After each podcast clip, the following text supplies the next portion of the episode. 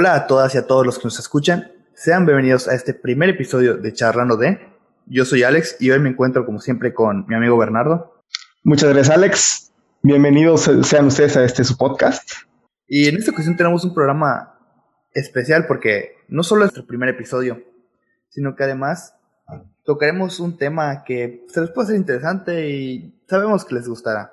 ¿Por qué no nos cuentas un poco más del tema de hoy, Bernardo? Empecemos con el título del podcast. ¿Qué rayos pasó aquí? Para empezar, ¿qué no se ha dicho ya del COVID-19?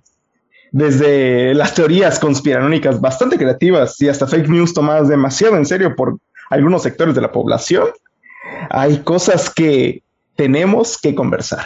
No, es que tanta, tantas cosas que se han, se han escuchado en torno al, al COVID desde que, desde que comenzó. Tantas cosas extrañas como, no sé, el líquido de las rodillas que se usaba para las antenas a la liberación de, distintos videos del gobierno, pues de ovnis. También ha tenido cosas malas como pues el trágico fallecimiento de, cientos de personas, de miles de personas a través de, pues, esta enfermedad. Y otras cosas, otras cosas muy curiosas como que el gobierno manipula a la gente y que el mismo gobierno estuvo esparciendo el COVID. Al menos eso sonó mucho aquí en Progreso que a través de drones y helicópteros se exponen para que nos enfermáramos y, y, nos, y nos controlaran con eso. No, pues es que fue una situación muy extraña. O sea, nadie se lo esperaba para empezar. Eh, ya todos hemos escuchado, ya casi todos sabemos realmente de dónde vino más o menos el virus. Ya descartamos algunas ideas que parecían en su momento viables por algunas personas.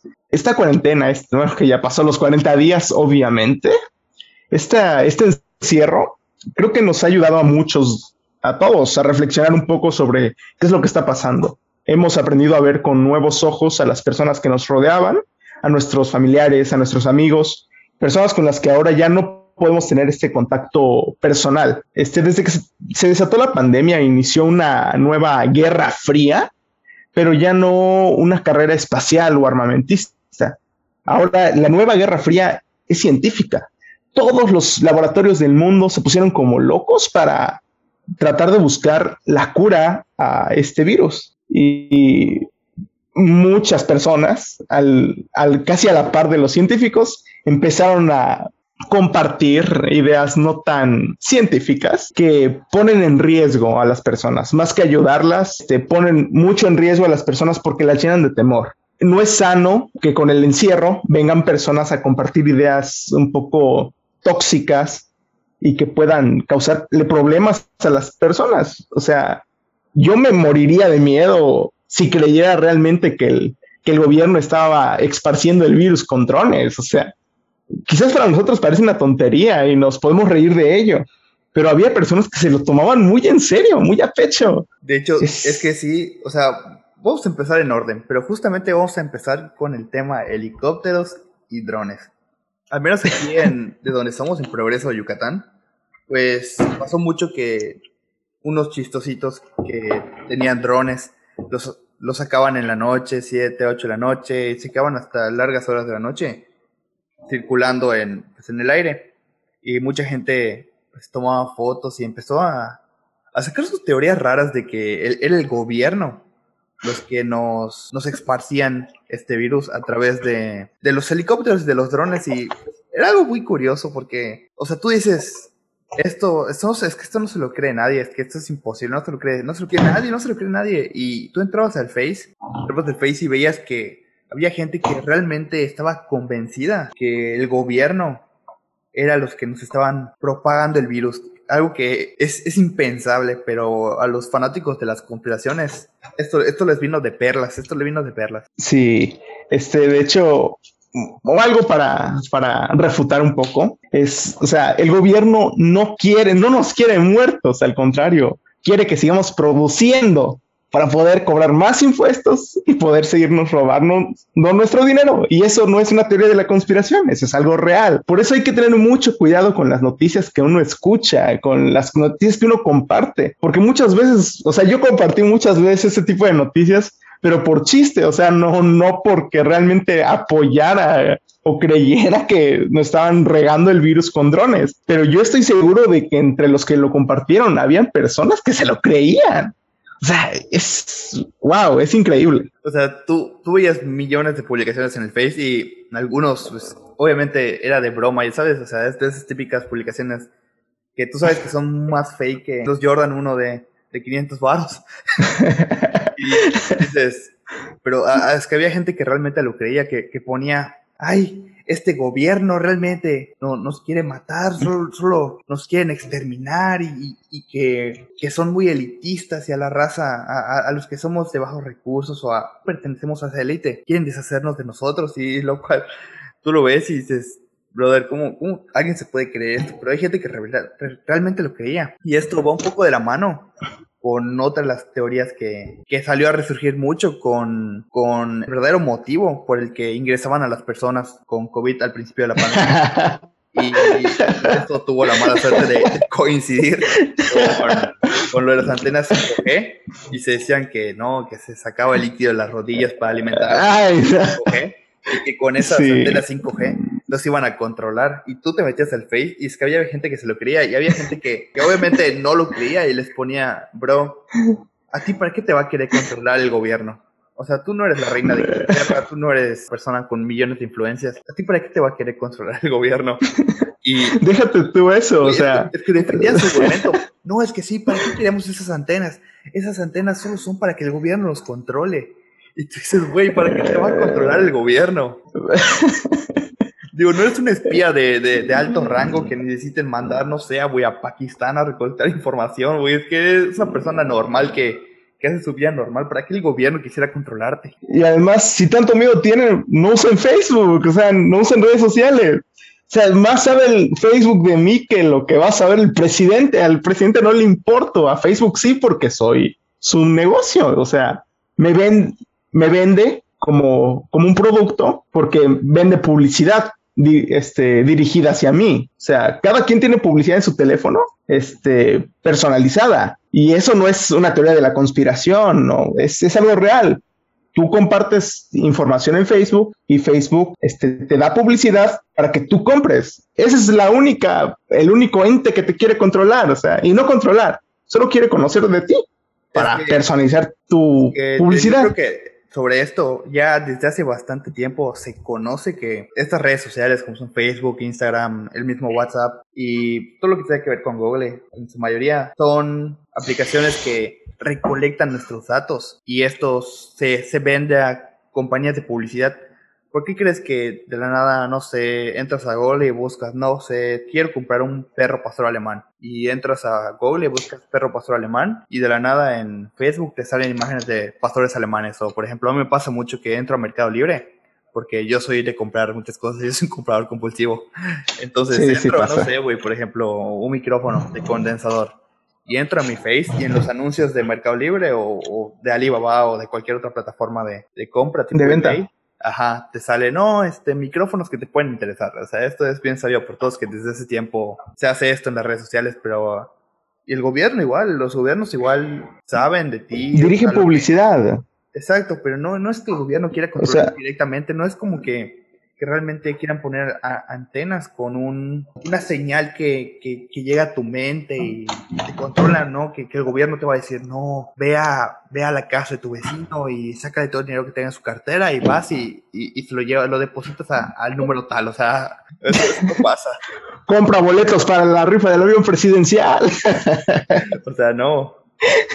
No. O sea, yo, hubo gente que realmente no sé si es que a veces son, son cosas tan impensadas que tú dices, no, es que es imposible que lo hagas, pero luego cuando lo ves que lo hacen, que había gente que, que tenía miedo al punto de que realmente se quería poner aluminio en la cabeza para que no sean controlados mentalmente. No, o sea, y, y, esto viene muy de la mano este, con lo que pues, se volvió medio viral hace unos meses, de que la vacuna fue creada por Bill Gates para insertarnos chips en el cerebro. Oye, o sea, eso, no me acordaba. Cuando que Bill Gates estaba desarrollando su vacuna en Argentina, no sé si era en Argentina, que no se iban a vacunar por lo mismo, por, por hecho de que Porque tenía chips.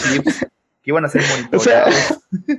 no manchen, este, Elon Musk nos quiere meter un chip en el cerebro, literalmente, y no dice nada. el Neuralink, este, o sea...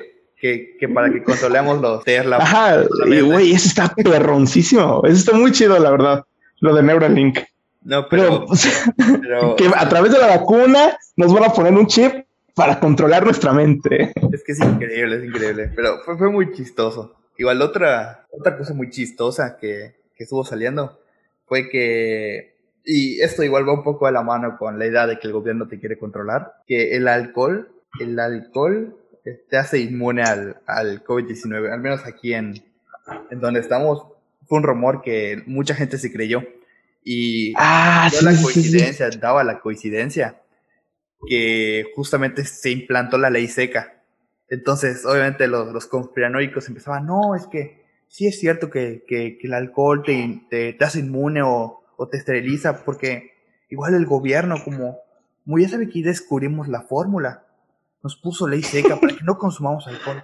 ¿Para qué? Para que no seamos no, a ese control. Pero Alex, eso es muy real. O sea, ninguno del escuadrón de la muerte de mi colonia se ha muerto. No, no, no, no. Igual, son unos pedos. Güey, es que se duermen en, la banqueta, güey. Y realmente no, no, no ha sufrido bajas, no, nunca se enferman, son súper inmunes. Sí, güey, está rarísimo. No, no sufren bajas. Esa es la única, es la única teoría de la conspiración que apoyo. No, Los que por ocho son inmunes al COVID. La gente se lo creía. Unos, obviamente, los oportunistas que, que lo usaban nada más por un pretexto para chelear, para para tomar, pero había otros que realmente se lo creían. Es que hay tantas cosas que la gente se creyó a lo largo de esta pandemia. Que sí. ¿cómo? Pero esto es, esto es debido a la, a la gran cantidad de desinformación y de las fake news que, que uno se encuentra en redes sociales. Especialmente en las redes sociales. Porque a mí mi abuelita era como que, ay, ya hay muchos casos de COVID aquí en Progreso, cuando el COVID todavía no llegaba aquí a Progreso, porque a nosotros se, nos implantó cuarentena antes de que hubiera el primer caso en, Progreso.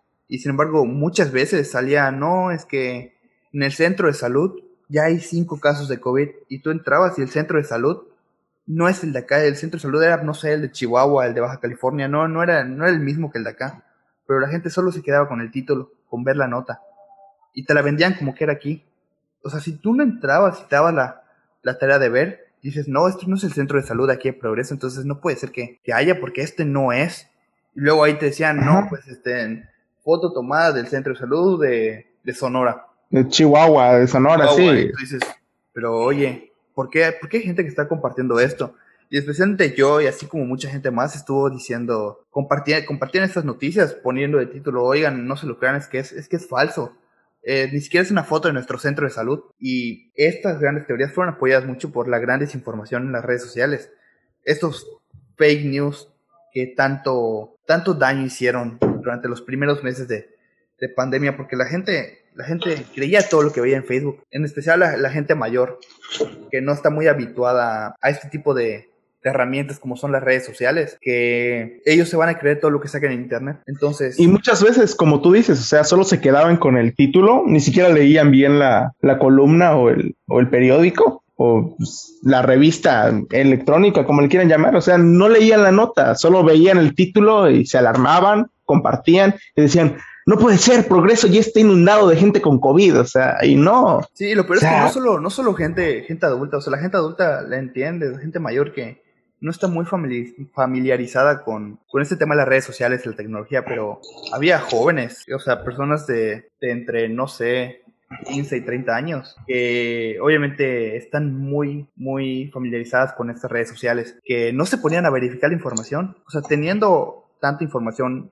en la palma de tu mano, que bien puedes entrar a Google y verificar, no, no se tomaban esa molestia que igual solo veían el título, ni siquiera entraban a la nota y lo compartían. Esto fue demasiado peligroso, más que nada para la gente mayor, porque al ver ese tráfico de, fake news, es que en medida alguien se lo va a creer. O sea, de tantas personas alguien se lo va a creer. Y esa persona va a ir con su vecino y le va a decir, no, es que esto, es que yo lo vi en el Face. Y pues se cree, está la tendencia errónea de todo lo que ves en, en el Face es correcto.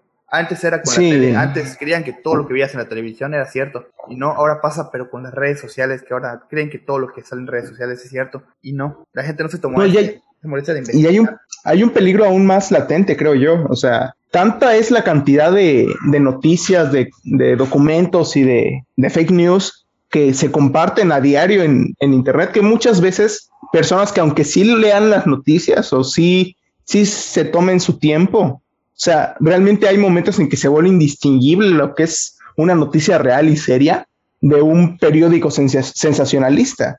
Exacto, o sea, salía mucho, no sé si lo ubicas, el, el Deforma, que es una, no sé si es un periódico, una revista electrónica que se, se, dedica a hacer tipo... Fake news, o sea, sí, son noticias periódicas. Ajá, Sí, por ejemplo, no, es que, que Messi fue a, fue a, Argentina y se tomó unos tragos con un enano que, que, era de boca y le hizo una carnita asada. Y después lo golpeó.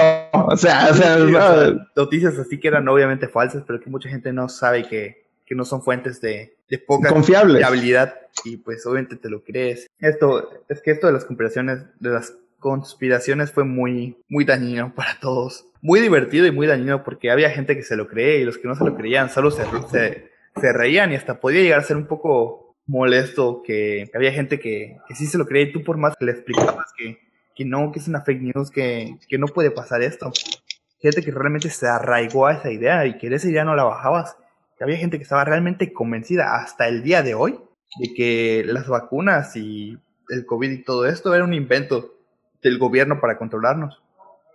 No, este, no sé si en algún momento leíste o viste de, de que COVID-19 significaba es algo, no sé, Ovidio, del hijo del Chapo Guzmán, 19, porque en el 2019 fue liberado. O sea, yo lo leí, yo me quedé así, que, ¿qué pedo? O sea, ¿la gente en serio cree esto? No, no, o sea, sí lo llegué a ver, pero no, es que, es que no, ni siquiera lo abrí porque me hizo mucha gracia, pero no, no, no me puse a ver el por qué. Simplemente Ajá, algo absurdo. Eh, sí, o sea, hay cosas tan absurdas que uno dice, las descarta de inmediato, pero hay cosas hay personas que no las descartan y se las toman en serio y por muy raro que suene, la gente se lo toma en serio y eso es el peligro realmente de, este tipo de, noticias falsas y de la desinformación. De hecho, porque muchas veces... Te quiero comentar, antes de que sigas, perdón por interrumpirte, que Ajá, nada. en el primer semestre que estuve en pandemia, que fue de junio a diciembre, o sea, ese semestre, pues se abarcó mucho el, por lo menos en, en mi escuela, el en la materia de humanística, de cómo, cómo abordar esta situación tú como joven. Y nos dejaron de leer un documento, que mira, ahorita no recuerdo cómo se llama, pero lo debo tener ahí guardado, que ahí se decía que se culpaba al gobierno por esa misma desinformación, que realmente la, gente debería tener el derecho a saber lo, lo grave que era la situación, en vez de, sí en vez de, venderla como que no es nada grave. Esto haciendo pues algo de referencia al gobierno chino, que durante los primeros meses se intentaba vender como que era una gripe o un, una variante de un tipo de neumonía, pero que al final resultó que al gobierno chino, después de tantas mentiras, se le salió de las manos. Y eso juntado a los miles de videos que eran filtrados desde China hacia el exterior, donde había niños, adultos, gente que, que, pedía ayuda porque la situación era, era muy difícil, que los hospitales estaban llenos. Y eso empezó a hacer ruido. Y eso empezó a hacer que la gente desconfiara del gobierno, porque no se nos daba la, información necesaria. Se nos vendía como que era algo que nunca iba a llegar. Y en un abrir y cerrar de ojos, estábamos en, en, en cuarentena. Todos salimos ese puente famosísimo de Benito Juárez. Y ya no regresamos. o sea, y, sobre todo hay algo muy importante. Eh, la desinformación efectivamente es, tiene gran impacto el gobierno. Y no es por criticar a, nuestro actual presidente, pero o sea, en las mañaneras. Hay que recordar que esta es nuestra mera opinión.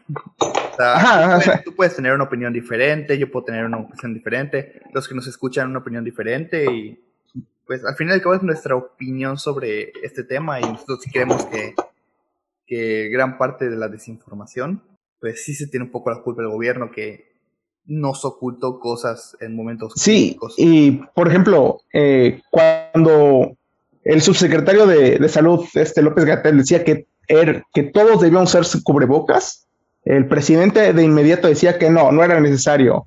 O no, que el presidente no tiene poder de contagio, tiene poder moral, o sea, cosas así. O el famosísimo, yo tengo otros datos, desacreditar de inmediato los datos que ya se habían compartido oficialmente es algo que pone en riesgo la, confiabilidad en el gobierno. Sí, porque, si tu secretario de salud dice que hay que cuidarse porque la situación puede empeorar y da unos datos duros, tú como presidente de la República no puedes contradecir a tu subsecretario. Tienes que avalarlo, al contrario, tienes que decir efectivamente lo que dice el doctor es cierto y yo lo voy a hacer. Sí, eso, eso hizo que el gobierno perdiera muchísima credibilidad. O sea, gran parte del de, problema de la desinformación fue creada por el gobierno. Eso, eso es en parte una, una colaboración a, a, la creación de estas, de estas conspiraciones. Porque dices, si ya te mintieron en los datos, si ya te mintieron en que iba a llegar el virus acá, si ya te mintieron, porque igual se especuló que los, los datos que realmente daba este, López Gatel, sus informes, que según eran erróneos, que eran muchos más los datos, eran, los datos eran más grandes que los que realmente presentaba. Y eso seguía generando esa desconfianza en la información que te daba el gobierno.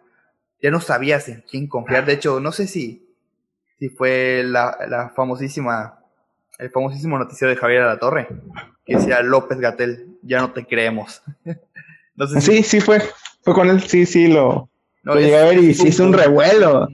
O sea, sí, o sea ¿Le crees al gobierno o no le crees al gobierno? O sea, ya te creas. Y desacreditar de tal manera al gobierno, o sea, es una afrenta a lo que dicen. O sea, te crea una incertidumbre, un miedo de, híjole, ¿a quién le creo ahora? ¿A quién le creo? Si el gobierno no me está diciendo la verdad, ¿a quién le creo? Si el gobierno desacredita el mismo gobierno, o sea, por ejemplo, hace unos días salieron los, las cifras del INEGI, las cifras oficiales del INEGI, de cuántos casos habían de COVID contabilizados, ¿no? Este, pero el gobierno a las tres mañaneras siguientes lo dijo lo contrario. ¿no? Nosotros tenemos otros datos y ya. ¿Cuáles son los datos? ¿Dónde están esos datos? ¿Por qué no nos compartieron esos datos? O sea, todo eso es lo que genera mucha incertidumbre, mucho miedo. y hasta que no salió López Gatela a aclarar el cómo se saca el conteo de estos datos, no hubo como que una certeza. Y aún así, hubo mucha incertidumbre porque muchos estadistas este, no, no concordaban con, con la forma en la que se sacaban estos datos. Pero se puede decir que se calmó un poco más el, tema, pero fue, hubo una crisis de información increíble. Wow, uno se queda con mucho, mucho temor, mucha incertidumbre sobre lo que va a pasar, sobre en quién confiar. Ya no y confiar. Yo creo que es, ajá, o sea, no, no, no puedo decir confío plenamente en mi gobierno, porque mi gobierno se contradice a sí mismo. No puedo decir confío plenamente en, los científicos porque pues, ni los científicos realmente sabían qué es lo que estaba pasando. O sea, no nos podemos aferrar a, nada, a nadie. Pues, escuché por ahí, hay que seguir lo que di al pie de la letra lo que diga el gobierno, pero de algún otro país, porque, o sea, había muchas incoherencias entre lo que se decía en el gobierno lo que se, los mandatos que se hacían y lo que hacía el presidente. Pues sí, no por nada, México ha sido catalogado como uno de los peores países que han abordado de la peor forma posible la pandemia. Somos de los países con más muertes, con más contagios y de los que peor han manejado esta situación. Y no es para menos. Esto creó muchísima, muchísima, muchísima desconfianza en los sectores del gobierno, con tal que llegó un punto en el que, al menos aquí, le creías más a, a, tu vecina que decía que el de la esquina tenía COVID que a, los datos que te arrojaba el, el municipio. municipal, el municipal, exacto, porque al final en los informes del, del, municipio decía, no, pues todavía no hay contagios, pero, pero viene tu vecina y te dice, no, es que el de la esquina tiene. ¿Por qué? Porque estuvo tosiendo mucho, porque no salió. De hecho, llegaron a decir que mi familia tenía COVID porque no salíamos para nada de casa. Ah. O sea, realmente. o sea, mi mamá, mi mamá estaba muy asustada al principio, ¿sabes? Con decirte que no salíamos. O sea, no salíamos para nada. Yo y mi hermanito estábamos encerrados completamente en casa. Y llegaron a decirle a mi abuela: Oye, están diciendo aquí en la vuelta que, que tus nietos tienen COVID porque nadie los ha visto. Porque nuestro estilo de vida era muy movido. Por ejemplo, yo estudiaba de tarde, solo llegaba a mi escuela, a, a mi casa a dormir básicamente porque tenía que estar haciendo esto, que si tareas, que si la escuela, que si el trabajo. Pues mi hermanito este, estaba, está de mañana, que si mis papás lo tienen que llevar. Entonces nuestro estilo de vida cambió drásticamente. Entonces, cuando hubo ese cambio drástico de ya no salir para nada, es como que si no salen es por COVID. Claro que no, o sea, se, se tuvo que salir a desmentirlo porque la gente realmente creía que nosotros teníamos COVID y no. Realmente nosotros estábamos bien. Lo único que es que éramos, estábamos encerrados por, por la situación, porque teníamos que estar encerrados. Y a ese, a ese punto llegó, que le creías más a, a tu vecina de la esquina que, que a las autoridades municipales que arrojaban los datos. Sí, de hecho, hubo un momento que a mí me pareció algo muy triste realmente, que estuvieron incluso atacando al personal médico, a esas personas que estaban dando su vida en, en las primeras líneas de defensa contra el COVID. Eso fue o sea, los ataques. O sea, ¿qué, ¿qué asco de persona tienes que ser para atacar a los que te están tratando de salvar la vida? Sí, o sea, se, decía que, que, los, que, el personal médico era, eran los principales factores de contagio, ya que ellos trataban mucho con, con pacientes con COVID.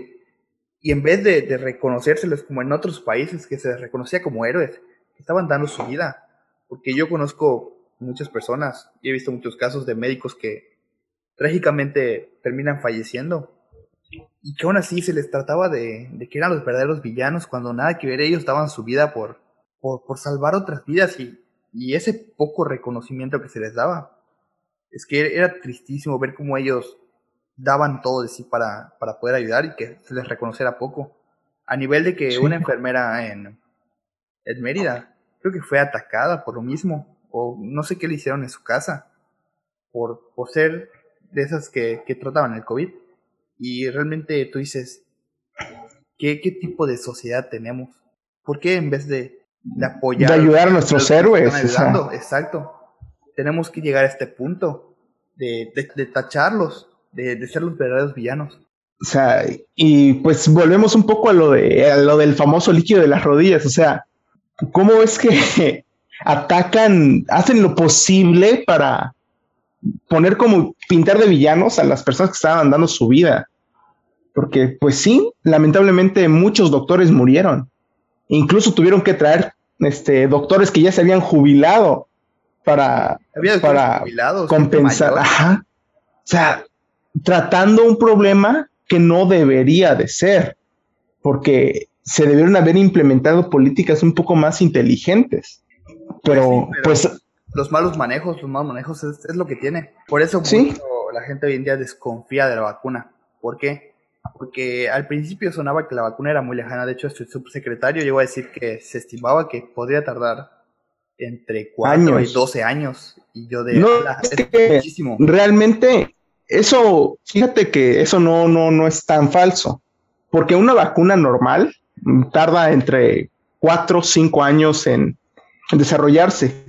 De hecho, antes del COVID, la vacuna que, que con el tiempo récord más, más, este, más corto en ser desarrollada fue la, la vacuna de las paperas eh, que tardó este, cuatro, cuatro años en desarrollarse. Y eso porque, pues, fue mucho tiempo de, investigación. de hecho, estuve investigando... Hay que, tener, en cuenta esto que dices, igual que otros factores. Que ¿Por qué se tarda tanto en, en fabricar una vacuna y en esta vacuna fue tan rápido? Yo creo que en parte es por la necesidad. Porque a lo mejor las otras vacunas no tenías tanta la necesidad de, tener la lista lo más rápido posible. Entonces, no solo destinabas tus recursos a esa vacuna, sino que la destinabas a, otras investigaciones sobre otras cuestiones. En cambio, ahora todos los recursos se, se concentraron en conseguir esta vacuna. Y según tengo entendido, muchísimos laboratorios de todo el mundo se compartían esta información. Que si un, un, un laboratorio en en Japón descubrí algo interesante.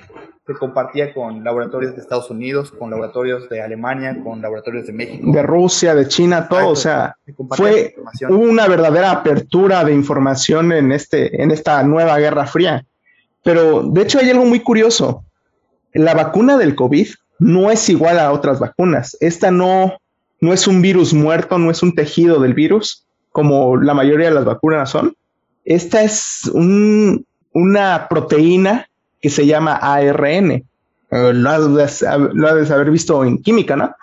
O sea, es un fragmento de información genética del virus. No es un pedazo del virus, no es tejido del virus, no es un virus muerto, no, es una, es la información genética que te va a ayudar a, combatir el virus. Esto, de hecho, esta es una... Es muy importante esto que mencionas porque, porque la mayoría de las vacunas se tiene la idea de que te inyectan el virus para que contrarreste, para que te genere esos anticuerpos. Anticuerpos, sí. No, exacto, en ese caso no. En ese caso no te están inyectando el virus como tal, sino el código genético.